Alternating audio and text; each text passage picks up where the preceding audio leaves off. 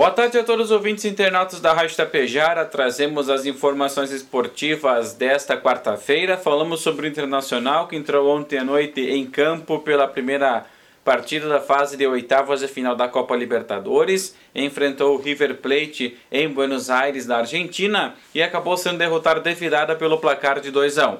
Enervalência fez o primeiro gol com a camisa colorada no final da primeira etapa e tudo parecia muito tranquilo para o Internacional. Porém, na segunda etapa, o River Plate impôs uma pressão muito forte. O goleiro Rocher, pelo menos em três oportunidades, salvou que poderia ser o gol do River, mas em dois momentos, Solari, que entrou na segunda etapa, fez os dois gols do River, que virou a partida e decretou então a vitória do time argentino no primeiro confronto. Agora o Inter precisa vencer por 1 a 0 para levar para as penalidades, 2 a 0 ou mais classifica o Inter no tempo normal. E hoje à noite o Tapejara Futsal entra em quadra pela aquela partida que estava atrasada do Gauchão de Futsal Série B contra a equipe do Parobé em Parobé. Se o Tapejara Futsal vencer, pode garantir a melhor campanha do Gauchão de Futsal Série B.